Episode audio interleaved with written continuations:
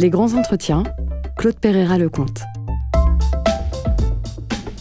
Nous arrivons à la troisième partie de notre discussion, Laurent Denisot. Nous parlions tout à l'heure euh, de la valeur du métier d'enseignant et vous nous disiez que ce qui était important dans ce métier, la valeur que ce métier apportait, c'était qu'il permettait aux enfants, aux jeunes, d'apprendre cette présence à soi pour pouvoir être présent aux autres. La question que je me pose, c'est dans ce cas, pour arriver euh, à permettre aux jeunes d'avoir cette présence à soi, comment penser la relation pédagogique? Alors, il y a un terme qui est extrêmement important euh, dans la, question que vous posez, c'est le terme relation. Et ce terme relation est assez malmené dans l'époque dans laquelle on vit. Pourquoi? Parce qu'on a souvent tendance à restreindre la relation à la communication. Alors évidemment, on est dans euh, une période furieusement communicante, mais où le risque, c'est de perdre, il me semble, le sens de la relation. Je m'explique, la relation ne se réduit pas à de la transmission d'informations. La transmission d'informations, c'est de la communication. Ce qui veut dire que la relation ne se résume pas à de la communication. C'est pas parce que l'on communique que l'on est en relation. Ça, c'est quelque chose de très important parce que dans ce que l'on appelle les théories de la communication, on va souvent avoir tendance à synthétiser les choses sous la forme d'un émetteur et d'un récepteur. Hein, il y a un, sujet émetteur et il y a un sujet récepteur et la transmission d'un message.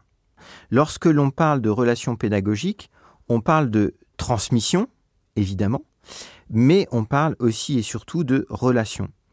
Euh, qu'est-ce que suppose la relation? La relation suppose une forme, euh, je dirais, d'incarnation. Alors, une forme d'incarnation, ça n'est pas que la présence physique. Quand j'entends euh, incarnation, j'entends l'idée que l'enseignant doit incarner une discipline. C'est-à-dire, finalement, parler à partir d'une tradition disciplinaire. Alors là, on pourrait se dire, mais il parle pour les universitaires. Un sociologue, euh, un psychologue, etc. Je crois que c'est aussi euh, extensible, cette, euh, cette idée. Un enseignant parle toujours plus loin que lui-même. Il parle de ses lectures, il parle de ses réflexions, il parle des personnes qu'il a rencontrées, il parle des personnes qu'il a écoutées.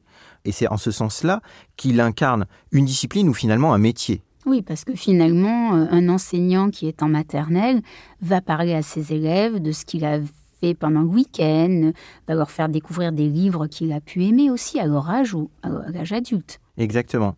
Et c'est là où l'enseignant, par sa propre pensée, finalement, va penser plus loin que lui-même, parce qu'il s'inspire, et qu'en fait, dans cette euh, transmission, il va aussi avoir à transmettre ses inspirations, ses sources d'inspiration.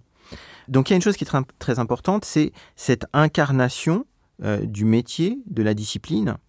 Mais je crois, ce qui est encore plus prépondérant, c'est surtout que l'enseignant doit incarner ou devrait, enfin c'est un peu idéal ce que je dis, l'enseignant devrait incarner la manière dont cette discipline ou ce métier le fait vivre. Donc là, on est véritablement dans un prolongement presque existentiel euh, de la question de la relation pédagogique.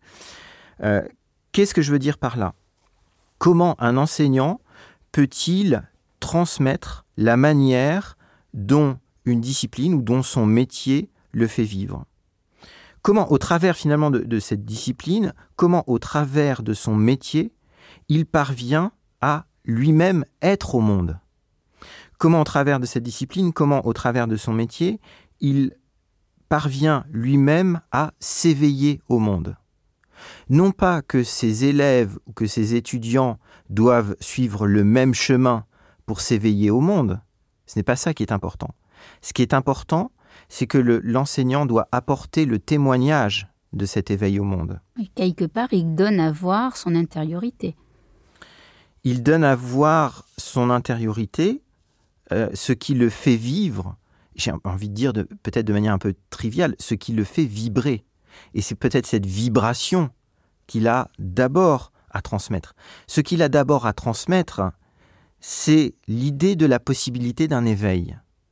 Pas forcément par les mêmes chemins que lui-même a empruntés, mais il devient pour les élèves et pour les étudiants l'exemple même d'un éveil au monde. Hein. Et donc je crois que c'est ça qui euh, doit être travaillé. Donc vous parlez de, cet éveil, cet éveil sur le goût de la découverte. Mais comment transmettre cet éveil? Alors je crois qu'il n'y a pas de recette miracle. Hein. Euh, il n'y a pas de protocole euh, dans, ces, dans ces manières et dans ces matières-là. Je crois qu'il y, a, y a une chose qui est nécessaire pour la transmission de cet éveil au monde, c'est qu'il faut qu'il y ait de la fascination. Il faut qu'il y ait de la fascination. Oui, alors vous parlez du terme fascination et je réagis. C'est un terme euh, qui me paraît très fort, qui peut même avoir euh, des tonalités un peu négatives. Voilà, alors et, effectivement, quand on parle de fascination, on voit tout de suite le côté manipulatoire de la, de la fascination. Euh, je, vais, je vais vous prendre une anecdote très, très personnelle. J'ai beaucoup aimé la philo quand j'étais en, en terminale. J'ai beaucoup aimé la philo. Mais pourquoi est-ce que j'ai aimé la philo? Eh bien, tout simplement parce que j'ai aimé ma prof de philo. J'ai aimé ma prof de philo dans ce qu'elle incarnait, dans ce qu'elle donnait à voir, dans ce qu'elle appelait cet étonnement du monde. Cet étonnement, c'est-à-dire être frappé, être frappé par le monde. Et, c'est dans ce sens-là que je parlerai de fascination. Euh, si j'ai une fois réussi à aimer les mathématiques, c'est parce que j'aimais ce qu'incarnait mon prof de mathématiques et ce que ça pouvait laisser entrevoir dans mes propres possibilités euh, d'épanouissement. Oui, quelque part, pour comprendre ce, terme de fascination que, vous expliquez si bien, euh, il faudrait peut-être revenir à la définition de fascination. Oui, alors c'est là qu'effectivement on, en on en apprend beaucoup plus parce que la fascination, étymologiquement, c'est le fait d'être captivé par le regard. Captivé par le regard. Ça c'est très important parce que captiver, ça n'est pas capturer. Si on était dans la capture, là on serait dans quelque chose d'éthiquement un peu bancal. Mais on parle bien de quelqu'un qui captive son auditoire s'il captive son auditoire, c'est bien parce qu'il y a cette dimension finalement de fascination, il y a une forme d'enchantement à travailler dans la relation pédagogique. Une forme d'enchantement, c'est-à-dire aussi cette place laissée à l'imagination des possibles. Et, je crois que l'autorité, elle vient de là. L'autorité, elle est importante dans la relation pédagogique. Mais Parler d'autorité, ça n'est pas parler de domination. On parle de quelqu'un qui fait autorité. Et si il fait autorité, c'est parce que de la part de son auditoire, il y a bien cette captivation. C'est ce qui donne l'autorité à la parole de l'enseignant. La parole, la légitimité de la parole de l'enseignant vient moins du pouvoir qui lui est conféré par son statut de sachant que par son autorité, c'est-à-dire par ce qu'il peut faire naître chez ceux qui l'écoutent. Et c'est là où, il y a une dimension très très importante et on s'en rend euh, particulièrement, euh, particulièrement compte euh, lorsque l'on a à faire des cours en visioconférence. C'est cette dimension de théâtralisation. Alors là aussi, on pourrait se dire, mais si c'est du théâtre, ça veut dire que l'enseignant n'incarne pas tout à fait la vérité de ce qu'il est. Il endosse un rôle. Il faudrait pas aller dans cette direction-là, à mon sens. Il y a bien une théâtralisation. À l'université, on fait des cours dans des amphithéâtres. Et s'il y a une théâtralisation, c'est parce qu'il y a une scène. Il y a une scène d'où l'on parle, il y a aussi une place pour ceux qui écoutent. Et s'il y a une scène, il y a aussi une mise en scène. Entendons bien le fait, je ne dis pas que euh, l'enseignant est un acteur, mais je dis que l'enseignant va, et ça c'est très euh, prégnant par exemple euh, dans la gestuelle, l'enseignant va incarner, euh, on disait tout à l'heure sa discipline, on disait tout à l'heure son métier, s'il incarne sa discipline et son métier, c'est parce qu'il va aussi intérioriser quelque chose de ceux qui l'ont précédé, de ceux que lui-même a écoutés lorsqu'il était sur les bancs de l'école, et de, il va lui-même intérioriser et redire quelque chose de cette fascination que lui-même a pu vivre comme euh, élève. Vous parlez du fait, en fait, de se nourrir de cette incarnation qu'ont pu avoir certains professeurs. Il y a aussi un autre point, c'est la question des habitus que l'enseignant, dans cette relation avec ses élèves ou ses étudiants, construit peu à peu, ou plutôt accompagne. Tout à fait. Tout à fait. On pourrait illustrer ça par un exemple très simple, qui est un exemple très très personnel. Je me suis rendu compte en cours, euh, lorsque je faisais cours, que euh, j'avais une certaine gestuelle qui revenait systématiquement.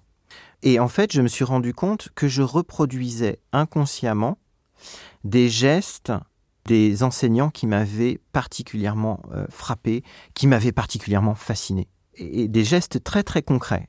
Hein. J'avais la même manière en enseignant, j'avais la même euh, manière de bouger que la manière qu'avaient mes enseignants de bouger.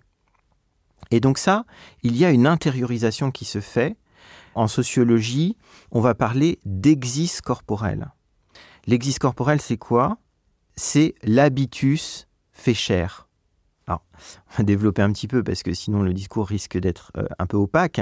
L'exis corporel, c'est le fait que la manière dont vous bougez, la manière dont vous mangez, la manière dont vous marchez, la manière dont vous parlez n'est pas naturelle. Même si elle est spontanée, elle n'est pas naturelle parce que vous avez intériorisé des normes comportementales. C'est en cela que l'exis corporel, c'est le corps en tant que c'est une construction sociale et culturelle. Que c'est euh, cet habitus, c'est-à-dire cette matrice de pensée, cette matrice de comportement que l'on intériorise pour la plus grande part lorsque l'on est petit, dans cette période que l'on appelle la socialisation primaire. Euh, pendant la socialisation primaire, on va intérioriser une manière de voir les choses.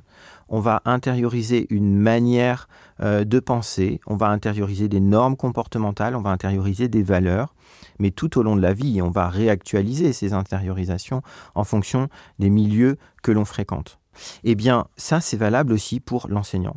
L'enseignant, dans sa gestuelle, dit quelque chose de son histoire, dit quelque chose de son rapport à l'enseignement, et dit quelque chose du fait que ce rapport à son enseignement passe aussi par cette fascination dont je parlais qu'ont exercé certains enseignants sur lui. Finalement, l'enseignant va incarner un certain rapport au monde. Et tout l'enjeu de la relation pédagogique, c'est que cette incarnation en fasse vivre d'autres. Ce que je trouve très intéressant dans, dans ce que vous dites, c'est qu'aujourd'hui, l'enseignant, les enseignants peuvent se poser beaucoup de questions quant à leur rôle euh, dans la société, leur rôle auprès des enfants ou des jeunes, puisque le numérique ouvre euh, une grande porte vers les savoirs. On peut tout savoir euh, grâce à Internet, trouver toutes les informations que l'on souhaite.